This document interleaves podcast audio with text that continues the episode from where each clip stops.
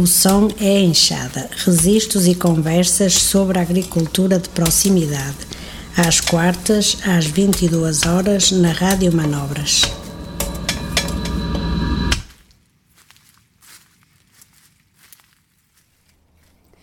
Olá, boa noite, caros ouvintes do Som é Enxada. Hoje trago-vos esta emissão a solo. Estou no meu pequeno quintal, onde as favas tardias começaram esta semana a brotar as primeiras flores cheira a jasmim, cheira a alfazema e a cidade do Porto está muito silenciosa. Apesar de estar aqui sozinha, o programa de hoje vai chegar até vós pelas vozes de diversas companheiras que contribuíram à distância para que este episódio, número 102, atravessasse o éter radiofónico com tão sumarenta colheita. São todas amigas que estão nestes dias, mais do que nunca, a cuidar das pessoas e do comum, Fazem-no nos hospitais, nas hortas, nas escolas improvisadas à distância e nas casas onde nos vemos obrigadas a contrariar a desibernação por mais alguns dias. Antes de mais, este programa é para elas e este programa é por elas. Obrigada pelas contribuições. Não esquecemos o estado de alerta planetário que se tem vivido nestes dias e que acaba de ser assumido como um estado de emergência nacional mas fazemos-lo trazendo boas dicas para enfrentar a quarentena com saúde, boa música para animar o espírito e alimento para o pensamento sobre o mundo que continuamos a querer ver depois disto. O que tínhamos previsto para hoje e mantemos era a estreia da rubrica Nos Trilhos da Caravana, com uma entrevista à mentora das caravanas agroecológicas no Brasil, Irene Cardoso, professora investigadora na Universidade Federal de Viçosa, em Minas Gerais. Nesta entrevista, poderão ouvir sobre, as, sobre, a origem das caravanas agroecológicas e culturais no Brasil, entre outras questões relacionadas com as várias dimensões abarcadas pela agroecologia, passando pela sociedade e economia, política e educação, saúde, cuidados e alimentação. Ora, ouçam lá um bocadinho só para ir aguçando o apetite. Uma outra questão do, do preço dos alimentos é entender que é melhor gastar com comida do que gastar com farmácia, com hospital. Alimento é saúde. E se você prefere comprar o celular do ano, prefere comprar o carro do ano e não pagar um preço justo do alimento, ou pagar, mesmo que seja mais caro, um alimento de qualidade para que você tenha saúde, você vai estar tá colocando aquilo que é mais importante da sua vida em risco, que é a sua saúde. Uhum. Então, a agroecologia ela traz a relação da alimentação com a saúde. A gente é o que a gente come. Pegando no mote da investigadora, e porque, como ouviremos mais à frente, é sempre bom lembrar que a farmácia está na horta, trazemos-vos uma série de dicas alimentares para reforçar as defesas neste período de fragilidade que vivemos. Recebemos a generosa e pedagógica contribuição da nossa amiga cozinheira Olides Lessa, que já passou aqui pelo programa em junho de 2019, no episódio número 89, que podem encontrar no nosso site. E também perguntamos às agricultoras AMAP do Norte e Sul de Portugal sobre aquilo que consideram que não pode faltar nesta farmácia caseira que é composta pelo nosso alimento, para enfrentar a ameaça do corona. Essa bicheza, como lhe chama a amiga mais do sul, ou moléstia, diriam talvez mais a norte, enfim, o vírus que nos está a obrigar a voltar-nos para nós próprios, para a nossa comunidade e para aquilo que cuida de nós. Mas ainda antes disso, antes de passarmos às dicas alimentares, Trazemos, em primeiro lugar, um comunicado da Urgency, que é a rede internacional da agricultura apoiada pela comunidade, com uma mensagem de solidariedade com os agricultores de todo o mundo. Fiquem connosco e cuidem da horta. Água de março é pior do que água no fato.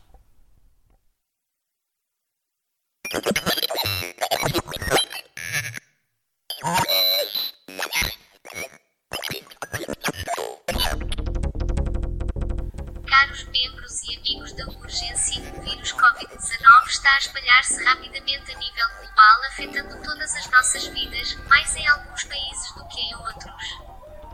Esta pandemia leva-nos a uma série de reflexões coletivas, não só no que diz respeito aos nossos sistemas alimentares, mas também no que toca ao sistema político e económico global. Embora a natureza do vírus não seja grave para muitos, é preciso identificá-la e tomar fortes medidas de precaução para proteger os mais vulneráveis.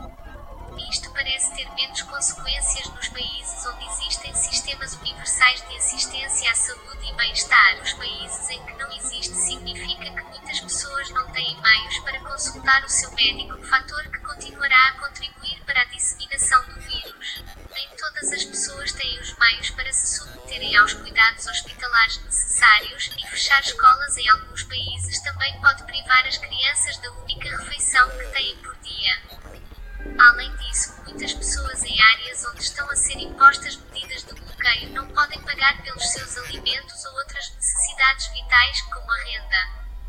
Esse tipo de bloqueio afeta mais trabalhadores independentes ou com contratos de zero horas, bem como todas as formas de trabalho precário. Acreditamos que a assistência universal à saúde é um direito fundamental, assim como o direito à alimentação e nutrição, e, além disso, consideramos que alguma forma de rendimento básico universal e salário mínimo garantido ajudariam bastante a aliviar a situação atual, assim como a licença por baixa médica com assegurado. Ao mesmo tempo, em muitos países tem havido incidentes climáticos muito graves que também afetam os nossos produtores. Só para citar alguns exemplos, no País Basco francês muitos perderam estufas, em algumas zonas do Reino Unido houve fortes inundações, na China, sabemos o quão sobrecarregados têm estado os nossos agricultores da Zamab com a enorme demanda pelos alimentos saudáveis que cultivam no momento do bloqueio parcial do país. Dos aspectos principais da agricultura comunitária é a solidariedade. Solidariedade entre quem come e quem produz, solidariedade entre quem come e solidariedade entre todos os membros de uma AMAP, seja qual for a causa. Mais do que nunca nestes tempos difíceis, precisamos de agir de acordo com os nossos valores e princípios e cuidar uns dos outros como nunca antes. Estamos solidários com todos os nossos membros e além e esperamos que vocês e os vossos permaneçam seguros e que o direito à alimentação e à saúde, bem como todos os outros direitos humanos, sejam protegidos. E que esta crise do coronavírus nos ajude a cuidar uns dos outros e que nos unamos para proteger em conjunto o nosso ambiente, a nossa terra, as nossas sementes e a nossa água, além da nossa saúde.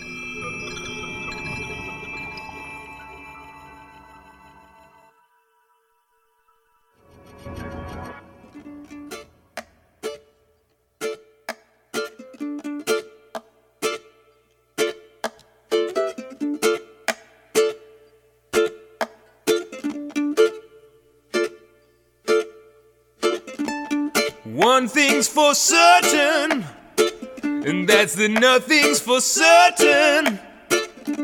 You never know what's around the bend. In whatever you're dealing, just accept what you're feeling. There's no point in believing it will never end. Cause it's changing, constantly changing, changing in every situation. Well, the only thing that remains the same is change.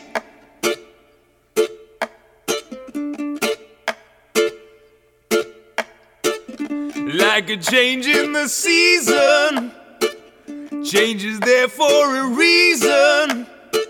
Can't stop ourselves from moving around the sun. There's no point in complaining if it's stormy and raining.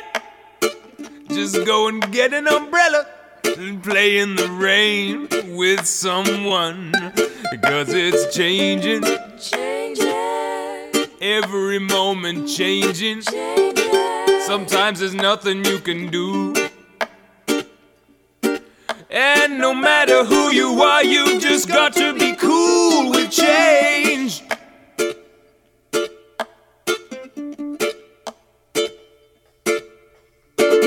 Change is there, make the most of it. Might as well use it for your benefit. If your food's gone bad, you better compost it. When there's no more planes, build a pirate ship and sail the seas.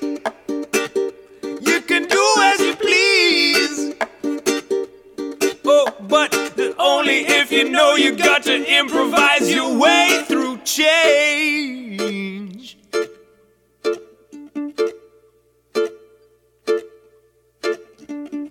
Even if you keep very still, be guaranteed that nothing else will. No.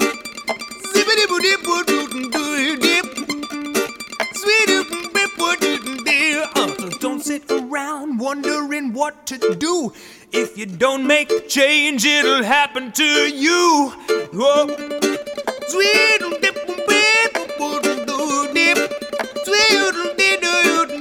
We got small change and big change and loose change.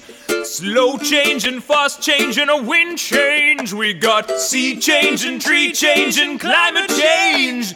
You change and me change and a key change. Ooh.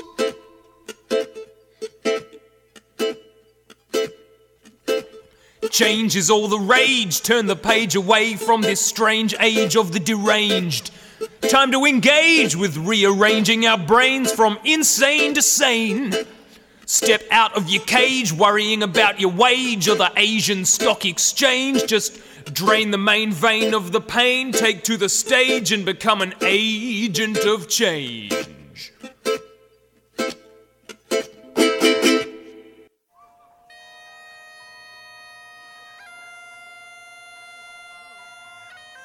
Para este momento crítico que estamos todos a viver, deixo aqui algumas dicas para reforçar o sistema imunológico e é sempre bom lembrar que a farmácia está na hora e que não é necessário gastar muito dinheiro para se alimentar devidamente.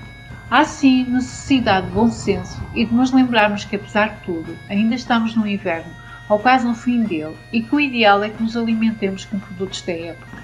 Coisas simples, sem complicar muito nabos, rabanetes, rábanos, cenouras, beterrabas, cebola, alho, batata doce, folhas verdes, ou seja, couves, brócolis, couve-flor, couve-coração, couve-galega, etc. Acelgas, aipos, espinafres, funcho, folhas e bulbo, etc. Citrinos, limão, laranja, tangerinas, abóboras de todo o tipo, chuchu, picos de nabo, cebola, couve-flor, cenoura, Ervas aromáticas, salsa e coentros, orégãos, tomilho, alecrim, sálvia, macela, erva príncipe ou erva doce de caninha na comida ou em tisanas. Especiarias como cravo da Índia, canela, piripiri, cominhos, louro e com alguma parcimónia o sal. E para os que conhecem kefir, chucrute e miso, que é pasta de feijão de soja fermentada, chucrute que é couve fermentada, etc. Rizomas como a curcuma, a galantes, e leguminosa, ou seja, todos os grãos, feijões, grão de bico e lentilhas. Fermentados, cozidos, assados, estofados, em sopa, como quiserem, usem e abusem. Mas não se esqueçam de comer comida quente e beber líquidos quentes, tisanas de gengibre, curcuma, limão, equinácea, fungos, cominhos e mel. E também na sopa um piripirizito, para aqueles que podem, porque aquece, acelera a digestão e elimina toxinas. Frutos secos, ou seja, as oleaginosas, como as nozes, amêndoas, girassol, sésamo, vidros de abóbora e outros. Azeite, óleo de sésamo e azeitonas. Óleo de coco é para o verão porque refresca. Não abusar dos farináceos, de produtos lácteos e do açúcar. Alguns destes alimentos são básicos, que fazem ou faziam parte da alimentação dos portugueses e que estão ao alcance de todos e que são excelentes para reforçar o sistema imunitário porque são ricos em ferro, cálcio, vitamina A, B, C, E, K, magnésio, zinco e outras mais. Por isso, já que está de quarentena, aproveite para cozinhar e evite comer alimentos processados.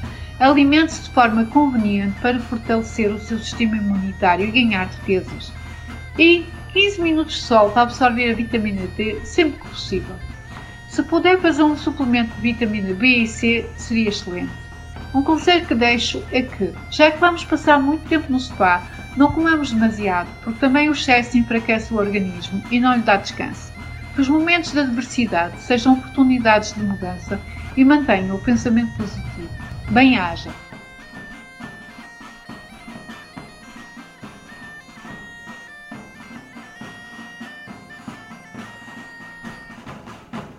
Cavaleiras, mulheres que sabem cavar. Quê? Não sabes o que é uma leira?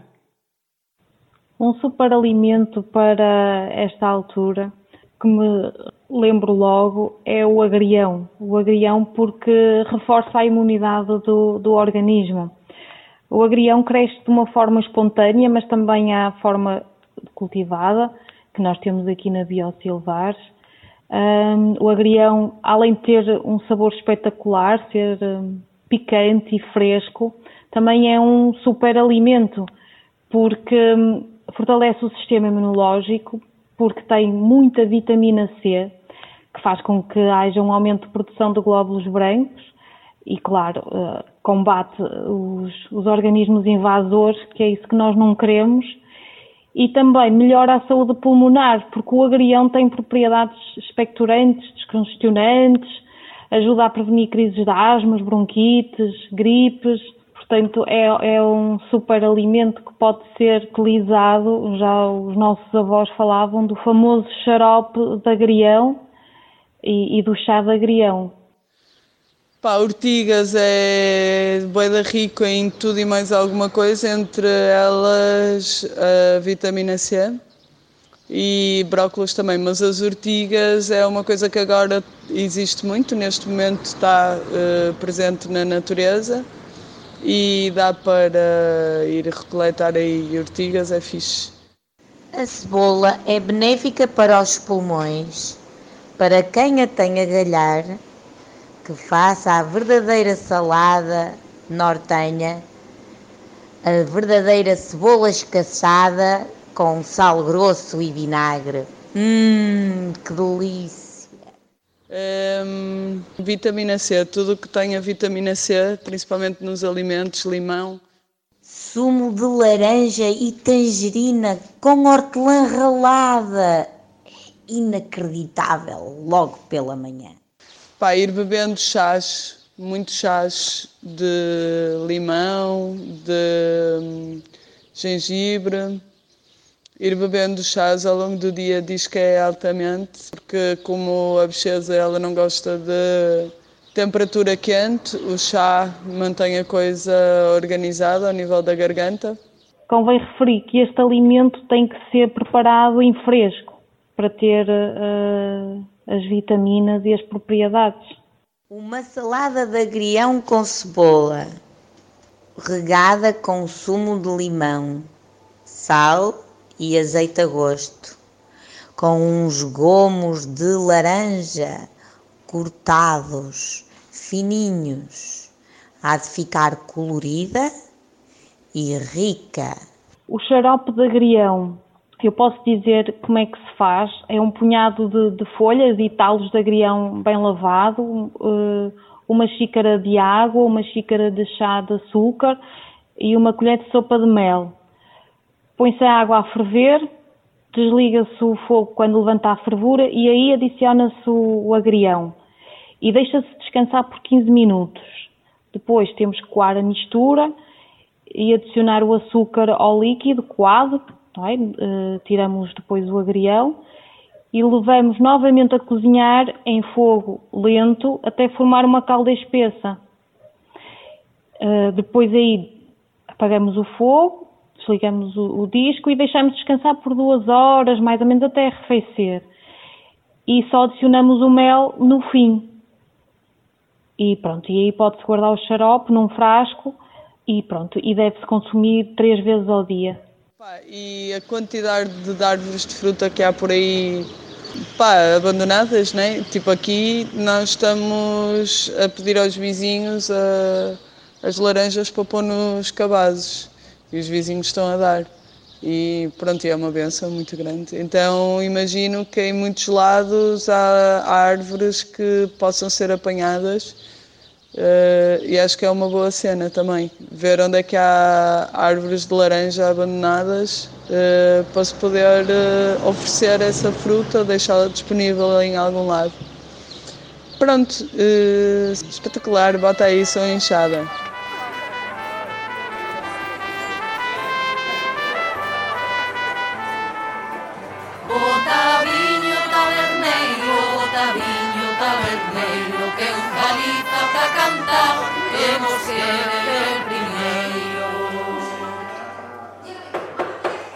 murmuraban as miñas veciñas que non che son muller de proveito.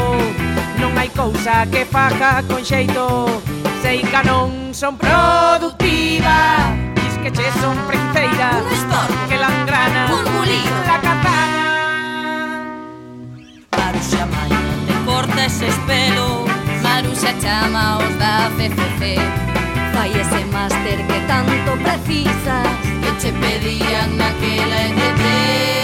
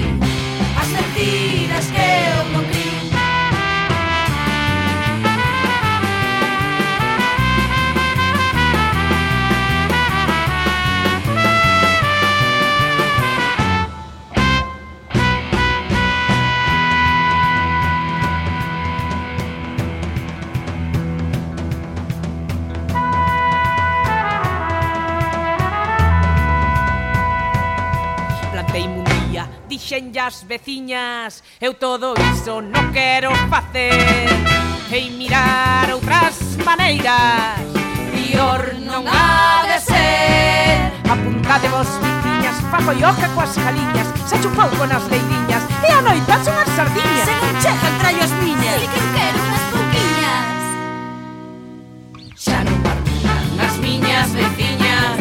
Agora collen o sacho tamén. Somos demais para pasar polo aro. Para gobernarnos chegámonos de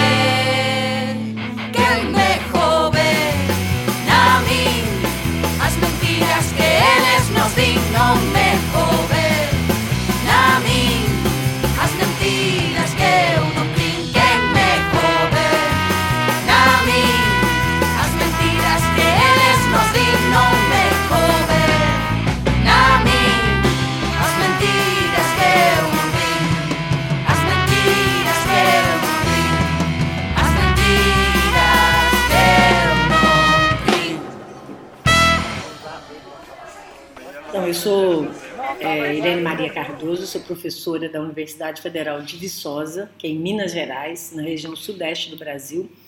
Eu fui presidente da Associação Brasileira de Agroecologia por quatro anos e eu tenho trabalhado com a agroecologia no Brasil desde quando a agroecologia era o que a gente chamava de agricultura alternativa, desde a década de 80. E a gente trabalha muito em parceria a universidade com os agricultores e, e com as organizações dos agricultores e agricultoras dos camponeses. Então são os sindicatos, as associações, as cooperativas que são assessoradas por uma ONG que chama Centro de Tecnologias Alternativas da Zona da Mata. Então a universidade, essa ONG e as organizações dos agricultores trabalham na região da Zona da Mata de Minas Gerais desde a década de 80. E a gente desenvolve a agroecologia nessa região. E a gente começou a entender que para a gente ter um olhar mais coletivo e mais territorial da, dos problemas que afetam a agroecologia, que a gente chama de das denúncias e dos anúncios, que são as experiências de agroecologia, a gente precisava de usar metodologias que, que permitisse trazer esse olhar mais coletivo. E a gente teve a ideia, então, de construir as caravanas.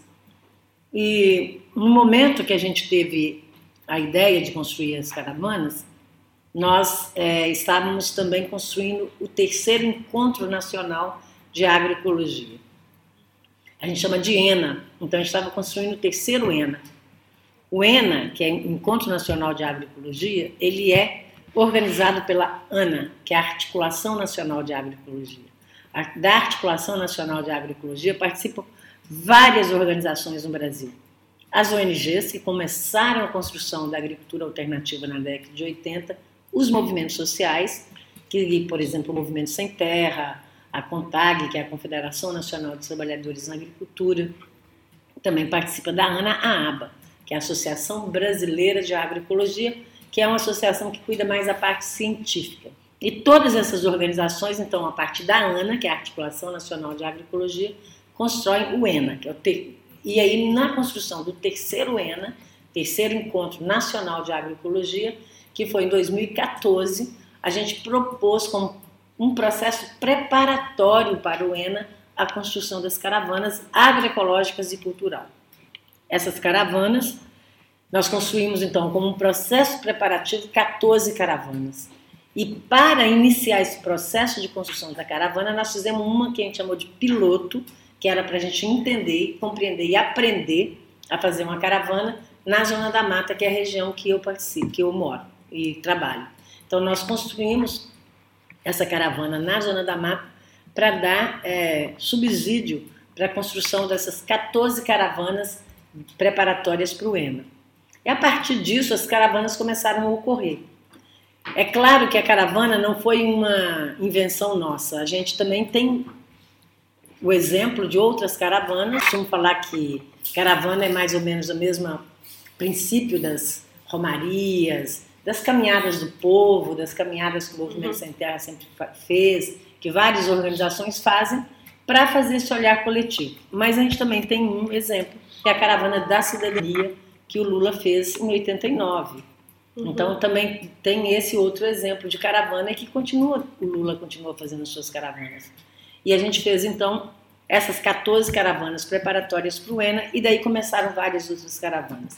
A partir daí, eu coordenei um projeto que a gente chama de Caravana Agroecológica do Sudeste do Brasil, que a gente chama, chamou esse projeto de Comboio Agroecológico do Sudeste, uhum. que foi na, nos quatro estados da região Sudeste do Brasil, que são São Paulo, Rio de Janeiro, Espírito Santo e Minas Gerais. Então eu coordenei esse projeto que construiu essas quatro caravanas nesses quatro estados. E nesse, nesse tempo a gente construiu uma outra caravana, que foi a caravana no Vale do Rio Doce, que foi quando teve o crime da Vale do Rio Doce da Samar, que arrebentou uma barragem de, de resíduo de mineração na região de Ouro Preto, de Mariana, e a gente fez e que matou um rio importante, é o quinto é, de, de extensão da bacia hidrográfica é a quinta bacia hidrográfica do Brasil, que é o Rio Doce, uhum. e foi morto pelo rompimento dessa barragem.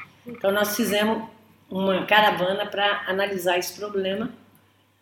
E depois nós fizemos ainda uma outra caravana, que foi uma caravana temática, que é uma caravana quilombola, uhum. na minha região, que é uma caravana para entender as comunidades quilombolas, que são as comunidades remanescentes de escravos no Brasil. Então, a minha experiência com caravana vem dessa construção coletiva das caravanas no Brasil. Qual é o seu papel nesta caravana portuguesa? Então, é, na caravana portuguesa, eu acho que sou, o meu principal papel é de inspiração, é de trazer a experiência do Brasil, uhum. é de trazer, é, de mostrar a experiência do Brasil e o sucesso da experiência no Brasil, porque ela de fato é uma metodologia participativa. A caravana não tem um dono, não tem um coordenador, a caravana é um processo coletivo e ela permite esse olhar coletivo para aquilo que são que a gente chama de anúncio, que são as coisas, as experiências que permitem, que, que constroem as pessoas, as experiências que de fato constroem a agroecologia e, e as denúncias, que é aquilo que atrapalha a construção da agroecologia. Que no Brasil a gente identifica como latifúndio, monocultura, o agrotóxico, a mineração, as grandes construções é, dos projetos governamentais, as barragens. Então, isso tudo acaba é, desmantelando, desconstruindo o território das comunidades camponesas e isso atrapalha a construção da agroecologia. Então, a caravana permite não só observar e ver as experiências agroecológicas, mas isso. Então, essa para o meu papel, eu acho, na caravana em Portugal, é trazer essa experiência brasileira uhum. e falar sobre ela. Como eu participei efetivamente da, da, construção dessas, de algumas das caravanas no Brasil, eu consigo então trazer essa experiência. É só isso. É, a gente não gosta muito da definição de agroecologia, porque a gente entende que a agroecologia é um processo em transição, que a gente tem princípios, nós e, e a gente não tem uma definição pronta. Mas se a gente entender é, pelo lado da ciência, a gente fala que a agroecologia é a ciência que estuda os sistemas agroalimentares e que busca construir esses sistemas agroalimentares de forma sustentável. Então a gente entende que muitos sistemas que estão aí hoje, principalmente no Brasil, a gente tem isso muito claro, são sistemas que não são sustentáveis e muitas vezes nem são agroalimentares. Por exemplo, uma monocultura de soja, que é, a soja é produzida principalmente para exportar para a Europa e China, com um uso muito intensivo de agrotóxico, então a gente não considera isso como sustentável. Então a agroecologia procura estudar os sistemas que são sustentáveis e trabalhar para a transformação dos sistemas sustentáveis. A gente então entende que a agroecologia não é só ciência, porque essa transformação existe, exige movimento, porque quem faz as transformações são os movimentos sociais. A gente entende também que a agroecologia não é, ela precisa do conhecimento acadêmico, científico, mas ela não é só, ela não é propriedade da ciência, ela é construída em parceria, o conhecimento acadêmico com o conhecimento popular e o conhecimento popular se dá a partir das práticas. Então a gente entende que a agroecologia, ela além da ciência, ela é prática uhum. e ela é movimento. E aí nessa, nesse entendimento a gente também traz as definições que o povo utiliza. Então os agricultores do Brasil utilizam uma definição muito simples: agroecologia é vida. Uhum. Então a gente também usa essa definição e tem uma outra que eu gosto, que é a agroecologia é a nossa relação com a natureza mediada pela cultura. E aí a gente fala isso de forma simples, dizendo que é gostar de escutar o sabiá cantar, que é um pássaro brasileiro, e de Folia de Reis, que é uma manifestação cultural nessa época do ano de Reis, dos Reis Magos. Muitos impactos que a gente não consegue medir, que a gente nem fica sabendo, porque como ele é um processo no território, muitas coisas acontecem depois que a gente não tem como é, monitorar e uhum. avaliar o que aconteceu. A gente tem relatos importantes por exemplo, uma comunidade em Berlândia iniciou um processo de moeda social a partir da experiência que foi vista em São Paulo, na caravana de São Paulo. No Rio de Janeiro, onde se deu a culminância da caravana do Rio, os agricultores continuam com o processo de cozinhas comunitárias. É, a gente também sabe que a caravana permitiu a articulação e a, o fortalecimento da agroecologia em, em, várias regiões.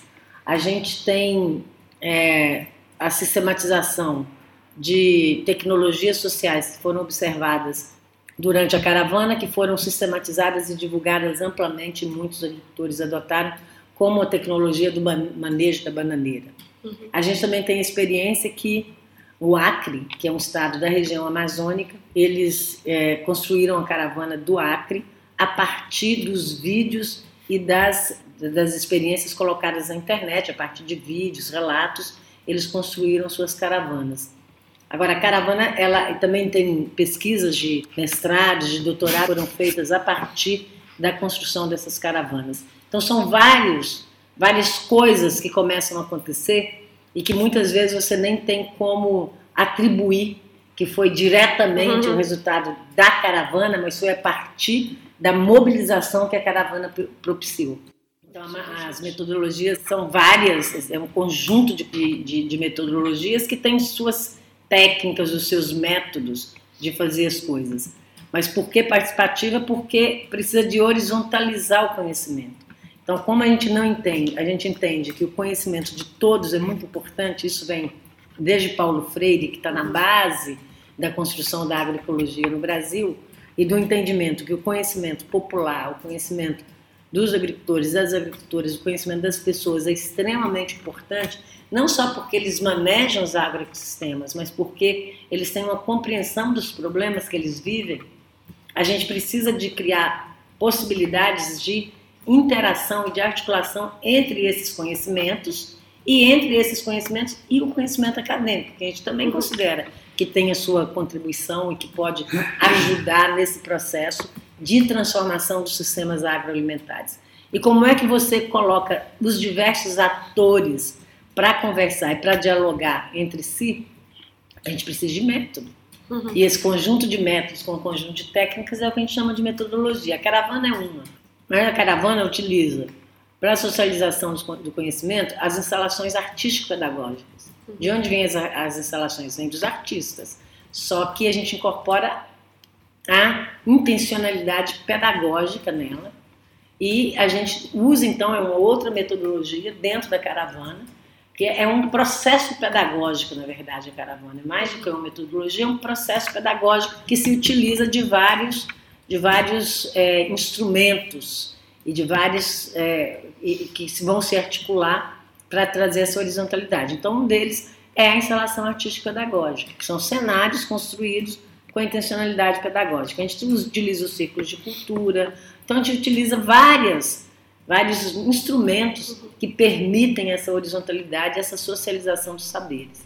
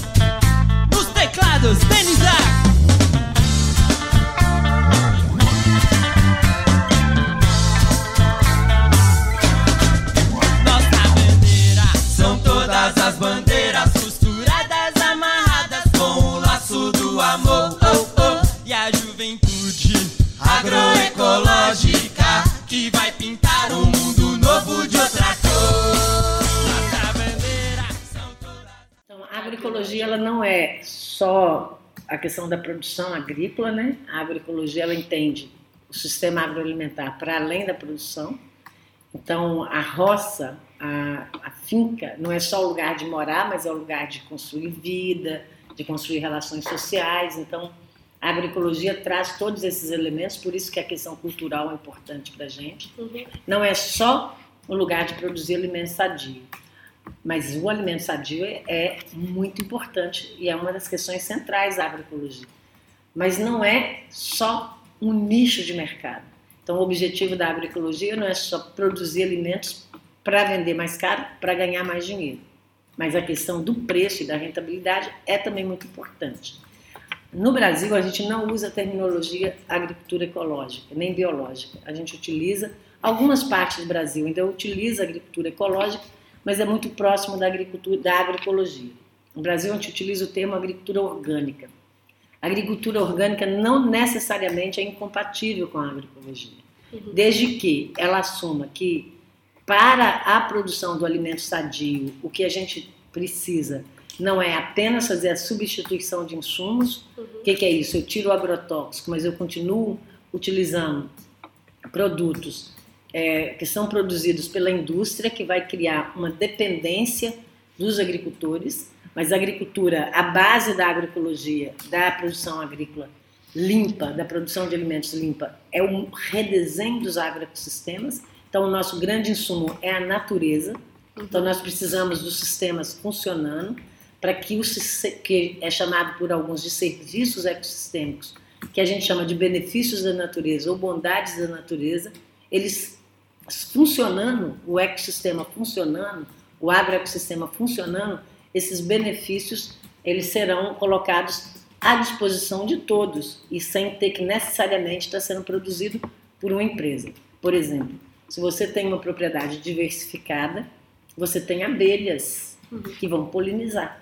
Então você não precisa de uma empresa que, vão, que vai produzir polinizadores para você, porque a sua empresa, sua, o seu agroecossistema ele está desenhado de forma a ter flores para atrair os polinizadores.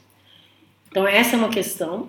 A outra questão é a questão do, do, do nicho de mercado.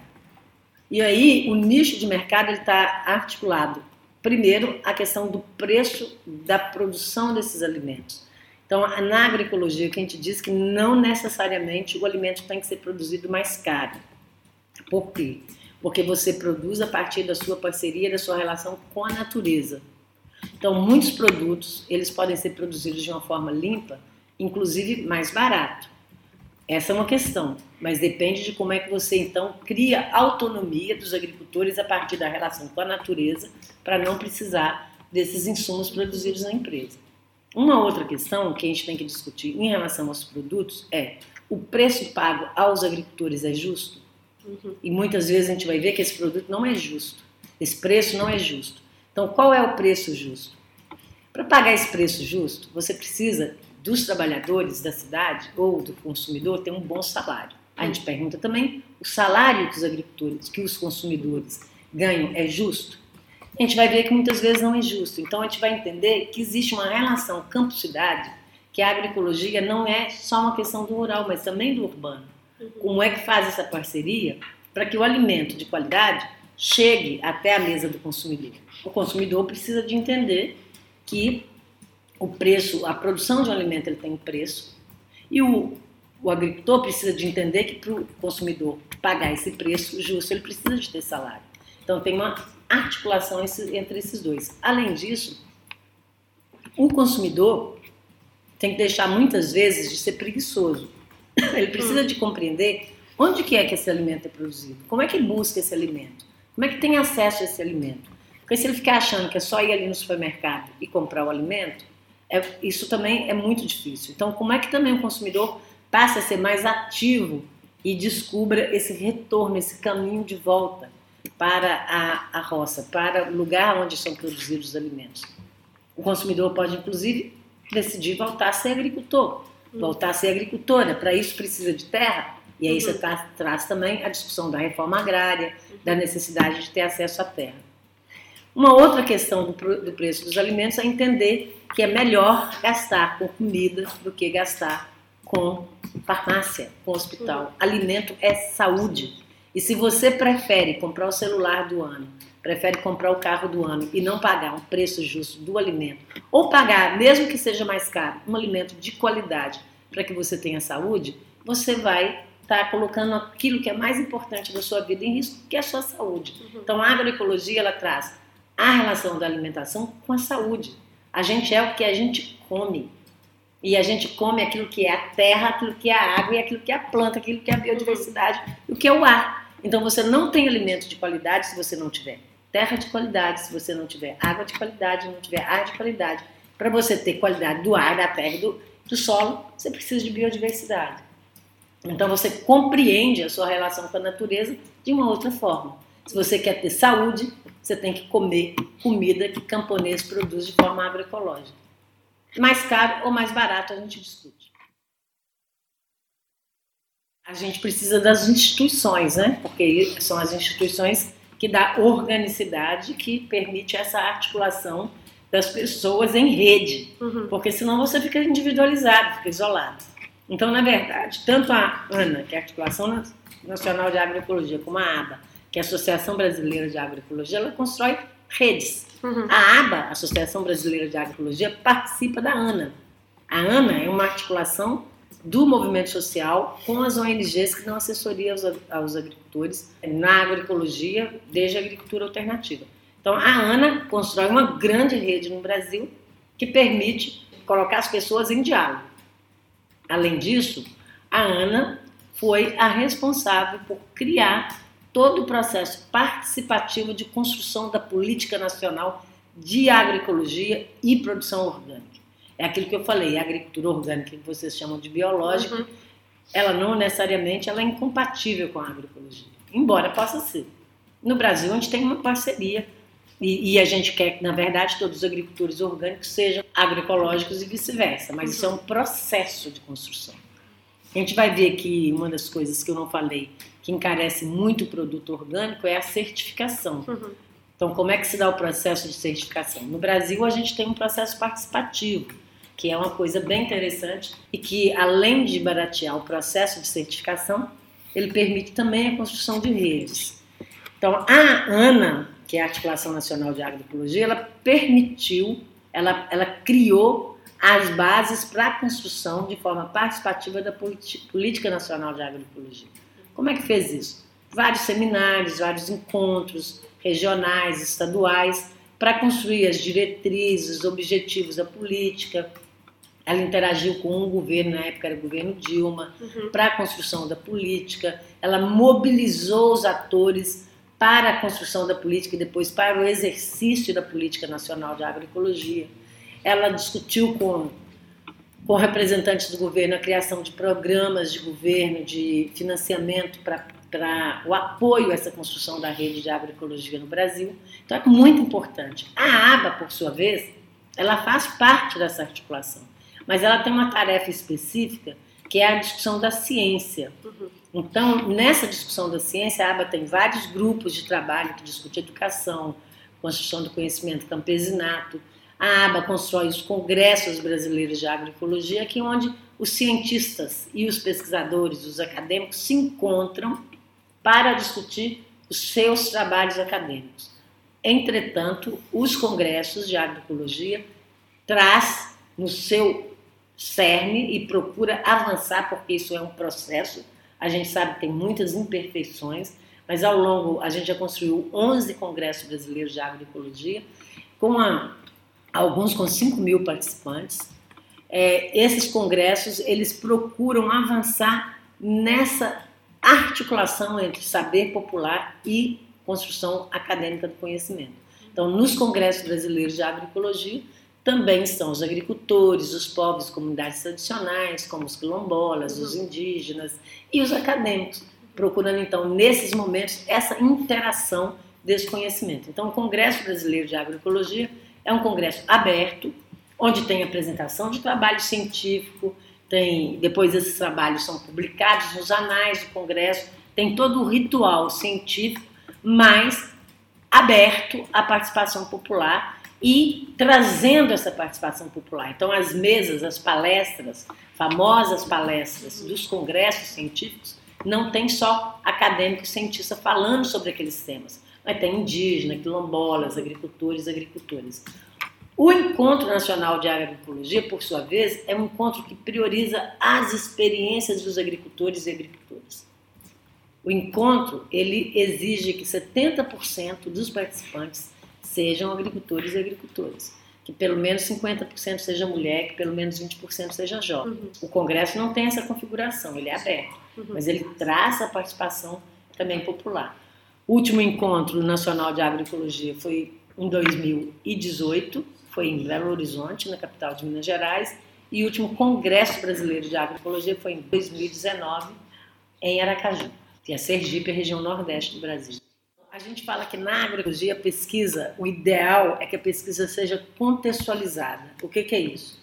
Tem um contexto onde as coisas acontecem. Paulo Freire já nos ensinou isso. O problema ele tem que ser visto a partir das pessoas e com olhar como as pessoas buscam a solução para esses problemas. Então, o que a gente quer que a pesquisa esteja a serviço disso. E o como é que faz, então? No Brasil, a gente tem uma coisa muito importante, que na nossa Constituição está dito, que a, o papel da universidade é procurar a indissociabilidade entre ensino, pesquisa e extensão. Então, o nosso papel é fazer isso, fazer uma pesquisa, fazer uma investigação que seja articulada com a realidade das pessoas e de forma que traz aquilo que era chamado antigamente, que ainda chama de extensão, mas não é extensão no sentido de levar o conhecimento, mas é extensão no sentido de fomentar esse diálogo e num processo educativo, que todos aprendem, tanto estudante, quanto professor, quanto agricultor. O que é o nosso desafio é a gente construir metodologias que dê é, condições de que isso seja feito. Então, as metodologias participativas, a gente entende que elas criam esse ambiente onde as questões de pesquisas emergem, onde a, o, o lugar de construir as pesquisas também pode acontecer. Então, muitas pesquisas são conduzidas no campo, na propriedade dos agricultores, mas não só lá. Então, muitas pesquisas são também conduzidas na, no laboratório, nas casas de vegetação, no ambiente da universidade. Uhum. Mas essas pesquisas elas estão articuladas a partir desse, dessa interação com a realidade das pessoas e num processo de um processo educativo. Agora isso também é uma coisa que a gente está aprendendo a fazer. Uhum. Então muitas das nossas pesquisas ainda não trazem essa característica como a gente gostaria que trouxesse, mas muitas sim. Uhum. E esse papel da, do conhecimento acadêmico da pesquisa ele é extremamente importante para a gente entender os processos, porque muitas vezes a gente, uma experiência até dá certo, mas como que ela dá certo? Uhum. Por que, que ela dá certo? Quais são os processos? A pesquisa também é muito importante para sistematizar, para trazer esse pensamento, para trazer essa experiência mais de forma mais organizada. De, é, isso pode isso é feito junto com as pessoas, mas como é que isso é organizado e como é que isso pode ser expandido, pode ser divulgado para que uhum. outras pessoas saibam. Então tem um papel importante da ciência, mas a gente entende que a ciência na agroecologia ela precisa de ser criada e desenvolvida a partir dos contextos, ou seja, a partir das realidades, onde aquelas experiências e onde aqueles problemas emergem. É, a gente precisa para isso de políticas públicas, né? mas a gente precisa de uma outra compreensão qual é o papel do técnico nesse processo de transição. Uhum. Então a gente existe e a Política Nacional de Agroecologia e Produção Orgânica uma das coisas muito importantes, um dos resultados muito importantes, foi o incentivo à formação de núcleos de agroecologia nas universidades e nos institutos federais.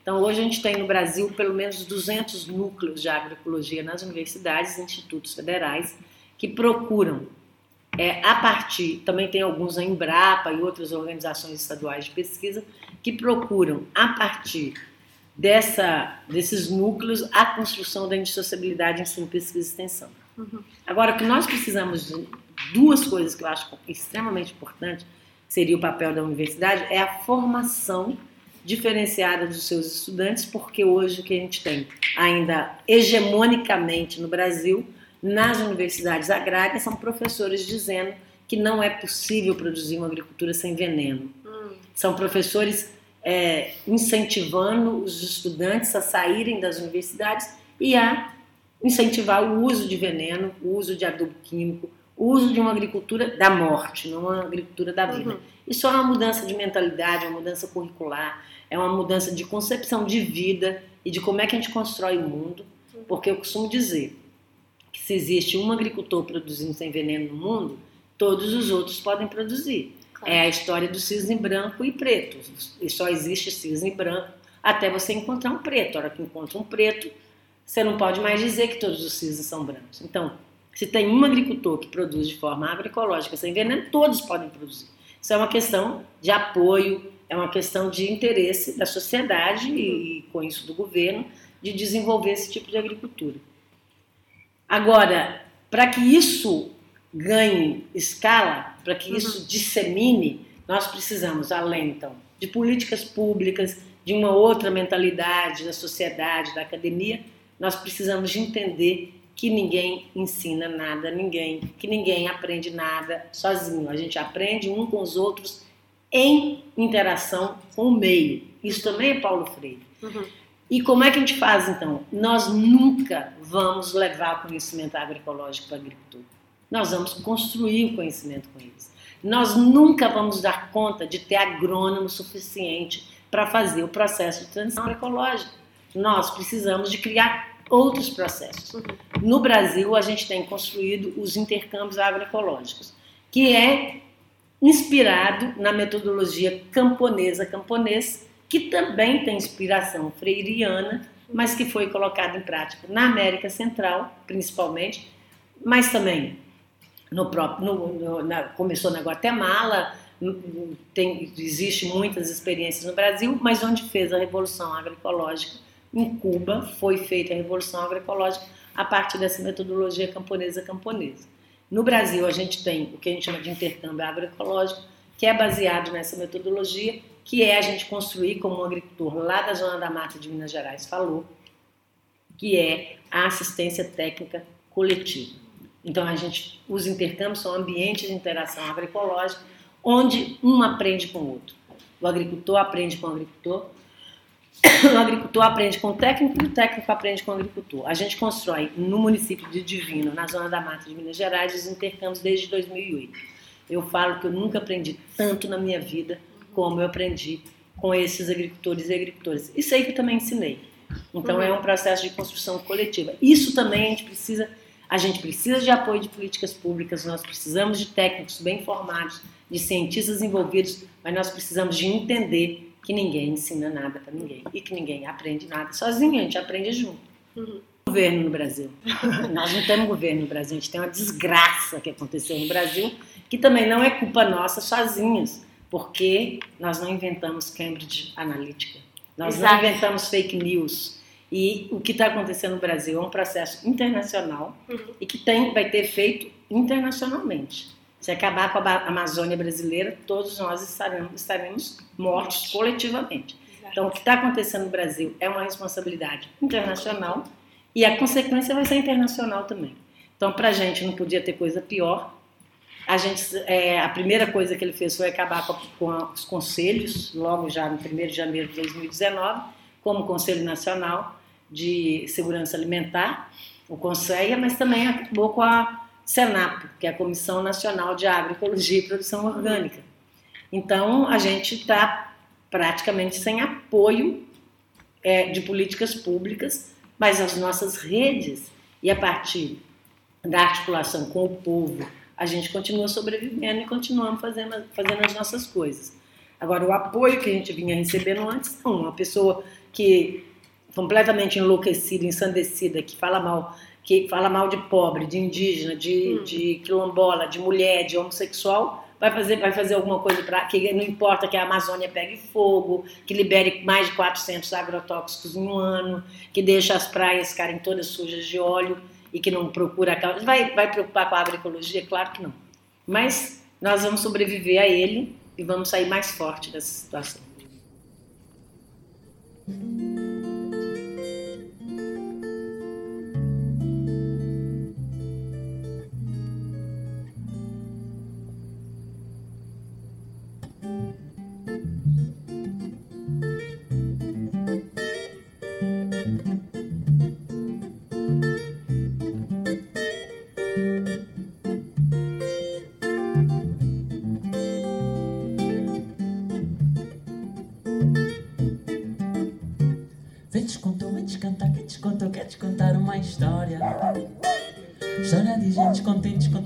Presente, presenteada com a luz e a glória.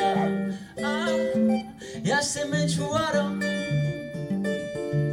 Ai, ai, ai, vão espalhar raízes no chão. Era uma vez um conjunto de gente que vivia um momento presente e vivia bem feliz assim. Passava a vida no passado, não. E futuro não passava de uma previsão. Cada dia um dia novo, uma nova emoção. É o amor, é celebração. É o sol que nasce e nos dá a mão.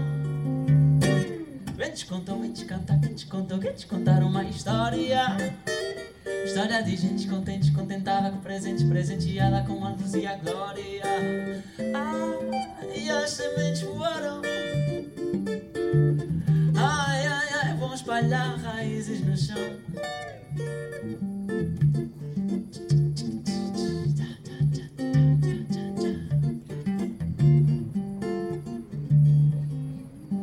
Era uma vez um conjunto de gente que vivia de uma forma permanente, em harmonia com a natureza. Ai, ajudavam a floresta a crescer e esta lhes dava para sobreviver e viver uma vida que vale a pena viver. Em liberdade, de verdade, espalhando a semente da felicidade. Vem te contar, vem te cantar, quem te contou, quer te contar uma história. História de gente contente, contentada com o presente, presenteada com a luz e a glória. Ai, as sementes voaram.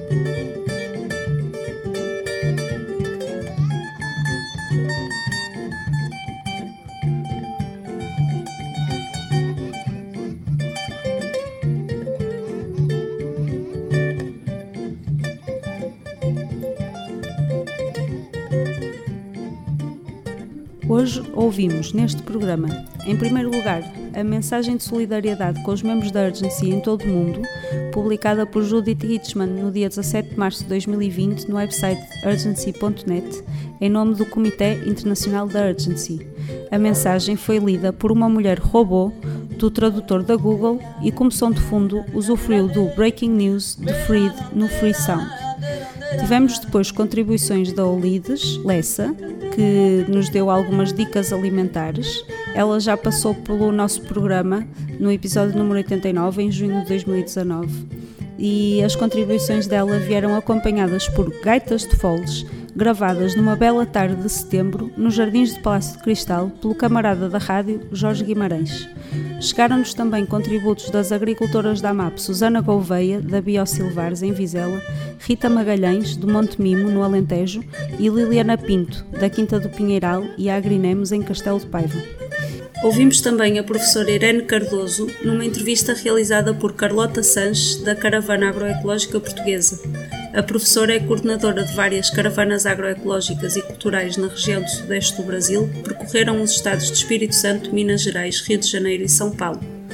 Tivemos também a contribuição da Diana Dionísio com as suas leituras do Seringador Em termos musicais, ouvimos a faixa Change, dos Formidable Vegetable Sound System. Esta música, a última do álbum Permaculture, A Rhymer's Manual, é sobre o 12 princípio da permacultura, que diz para usarmos e respondermos à mudança de forma criativa. E dizem eles: Visão não é ver as coisas como elas são, mas sim como elas vão ser. Ouvimos também a Sasha na Horta e a música Slowly Amiga a convidar ao abrandamento das atividades no álbum Horta Revolution e do Brasil Zafenate em Juventude Agroecológica no estúdio Show Livre em 2011. Por último, o Léo Mas, dos Terra Livre, interpreta Ventos com Tom, gravado em Sintra. Até abril, fiquem bem, cuidem da vossa horta. O